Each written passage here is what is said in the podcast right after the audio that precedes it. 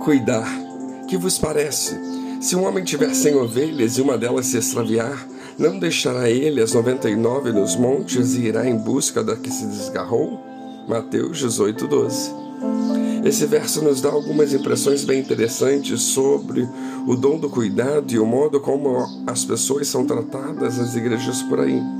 São palavras de Jesus seríssimas para aqueles que se propõem a cuidar de gente.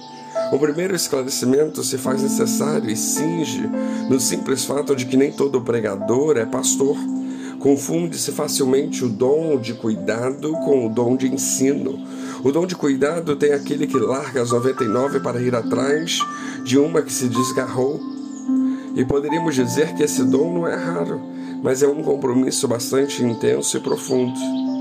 Por outro lado, nem todo pastor é pregador. Pregar e pastorear são duas coisas distintas, e é salutar que cada qual figura fique em seu próprio quadrado. Há muitas pessoas, por certo, que reúnem em si mesmas os dois dons, e se essas pessoas forem idôneas, elas terão que se dedicar de maneira intensa e sobremaneira mente para cumprir com os dois. Contudo, Precisa ficar claro que, independente do dom, independente de estar à frente do rebanho, de estar à frente de uma igreja, todos nós somos chamados para cuidar uns dos outros. Todos nós somos chamados a amar uns aos outros, todos nós somos chamados para ensinar, para ajudar o próximo. Outra impressão que temos a partir das palavras de Jesus é de que igrejas muito grandes parecem não ser apropriadas, porque o pastor não consegue dar atenção a todas as suas ovelhas. Isso faz com que muita gente seja marginalizada, negligenciada, abandonada e se sinta mal e preterida. Como amar e cuidar de milhares de pessoas sendo qualquer pessoa naturalmente limitada? Por interpostas pessoas, por delegação, deixando tudo nas mãos de Deus? Aí o líder supremo corre o risco de virar um popstar inatingível e a meta, o desejo dos pequeninos passa a ser pegar um autógrafo desse sujeito. Qualquer hora dessas, pois, é o mais perto que chegará perto dele. Se alguém fizer da parte da corte ou do seleto secto desse iluminado, logo se sente superior aos demais. E isso é um risco pois o risco dos holofotes e paparicos corrompem as pessoas, mesmo em relação às bem-intencionadas. O ser humano não lida bem com o poder, tampouco com muito dinheiro, principalmente de terceiros.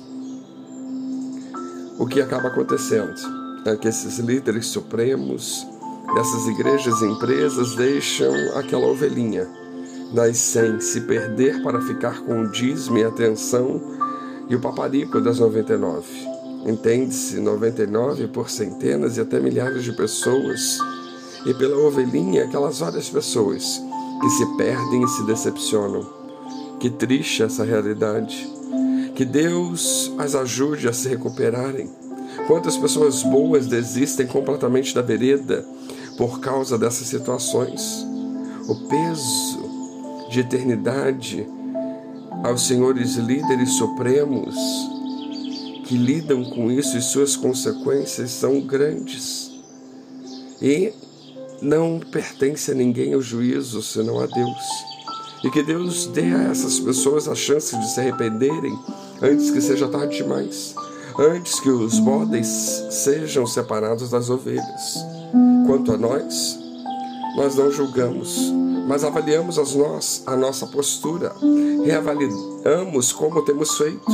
Pois se o bom pastor ama a cada um, a ponto de largar 99 atrás, para buscar a que se perdeu, devemos nos perguntar o que estamos fazendo, ou melhor, como estamos amando aqueles que são ovelhas de Deus.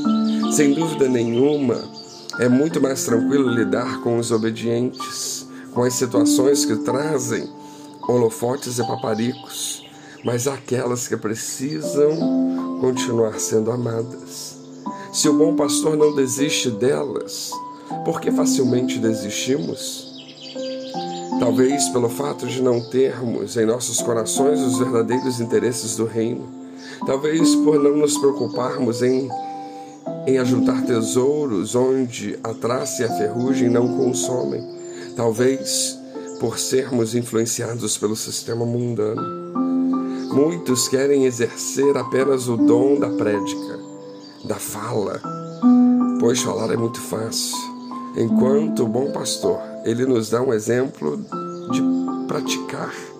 Ele nos dá um exemplo de ir atrás, de amar, não apenas de palavras, mas por obra e em verdade. A grande questão é que Deus nos chamou para cuidar uns dos outros. E a reflexão de hoje é: como estamos cuidando? Que Deus os abençoe.